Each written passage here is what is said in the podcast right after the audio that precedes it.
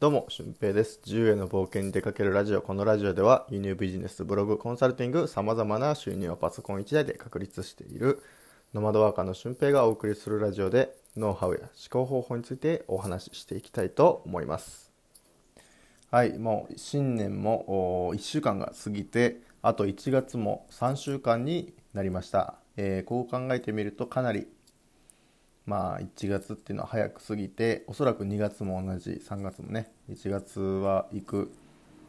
2月は逃げる3月は去るっていう風な言葉があるようにかなりスピード感のある、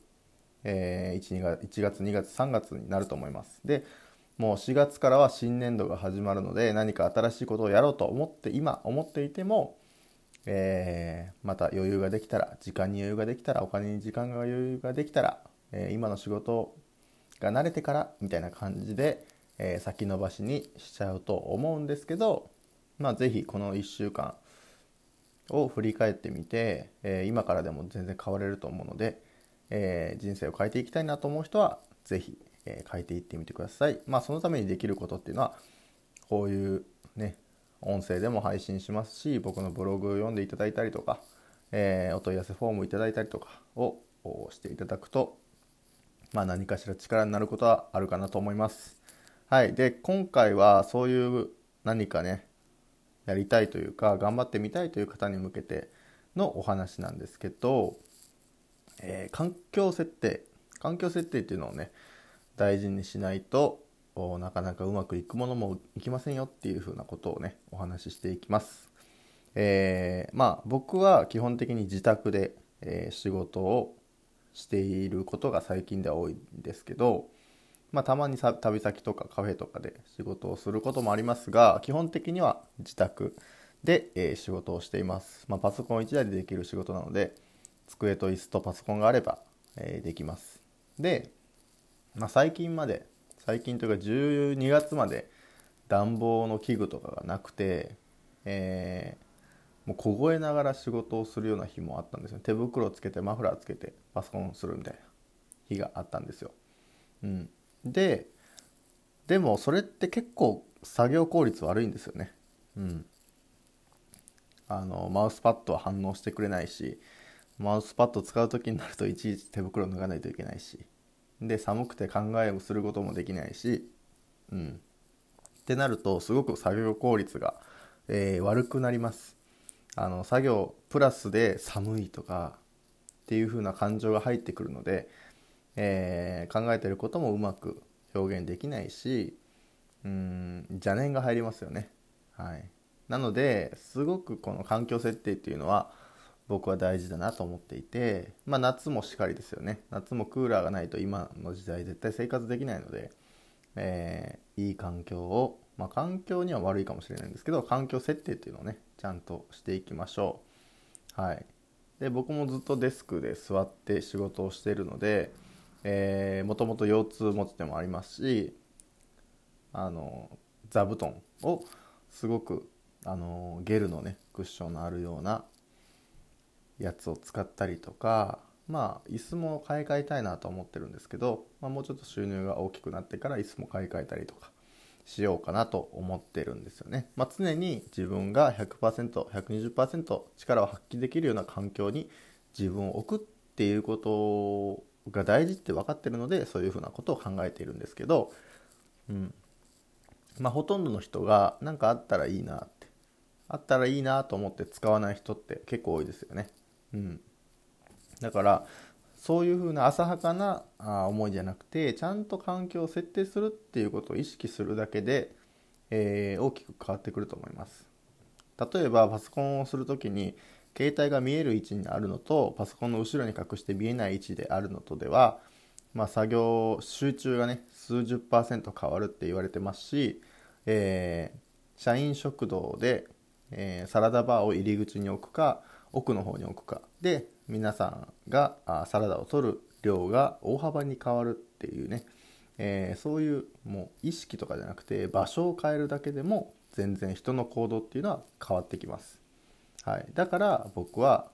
結構3日に1回ぐらいあの床から掃除したりしますしトイレ掃除もするしなんか目に見える環境をちゃんと整えたいっ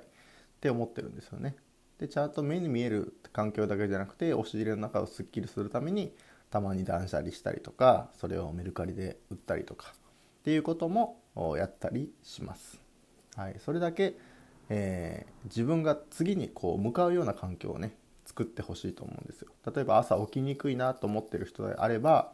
えー、あえてカーテンを開けて寝てみるとか、うん、そうすると朝日が入ってきて自然と目が気持ちよく覚めるっていうふうなこともできますしうーんまあ目覚まし100ぐらいねセットしておけば必ず起きないといけないし目覚ましを置く位置も遠い位置に置いていくとか、うん、僕は目覚まし嫌いだし目覚ましが遠い位置になっても多分あの止めに行かないんでなりっぱなしでも寝れる人なんでそういうことはしませんがそういう環境を設定することも十分できると思います。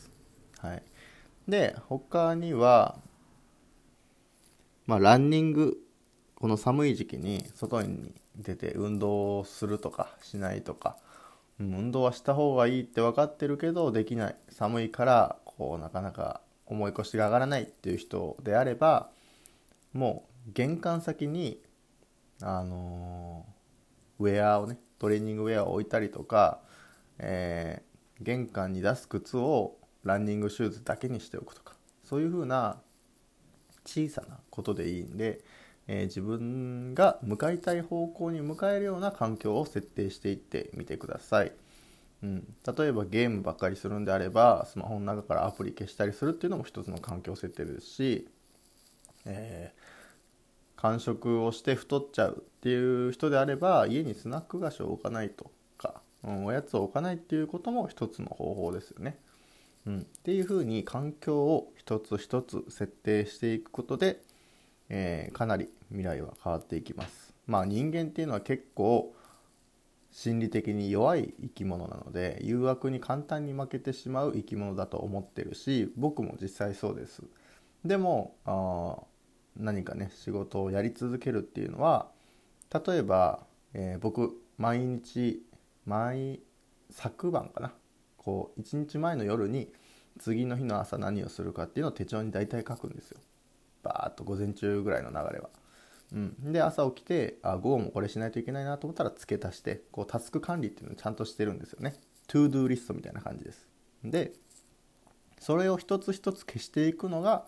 まあ、仕事の快感というか、えー、一日やりきったなっていう感じになるので、えー、それをこなしていくだけでも結構こう自己肯定感っていうのが高まるし、えー、ちゃんと一つ一つのタスクをクリアしていってるなっていう感覚があるんですよね。うん、っていうふうになんか自分がなりたい方向にちゃんと迎えるような環境設定をもう何度も言ってますが、えー、していくというのがこの理想の人生を切り開いていく秘訣かなと僕は最近思ってます。はい、なので、まあ、コンサルティングができるような人は1人増えたりとか売り上げが上がったりとか何かあれば僕はこう報酬というか成果として、えー、次大きな仕事ができるように、えー、何かアイテムを買い替えたりとか環境を変えたりっていうふうなことをしてますので、えー、そういうふうなことをぜひ参考にして皆さんも一緒に頑張っていきましょう。ということで本日の配信は以上です。えー、合わせて聞きたいは、えー、行動の科学、人間はなぜ行動できないのかっていうふうなことをね、えー、詳しくお話ししている回がありますので、そちらを聞いてみてください。ということで本日の配信は以上です。また次回の配信でもお会いしましょう。ほなまた。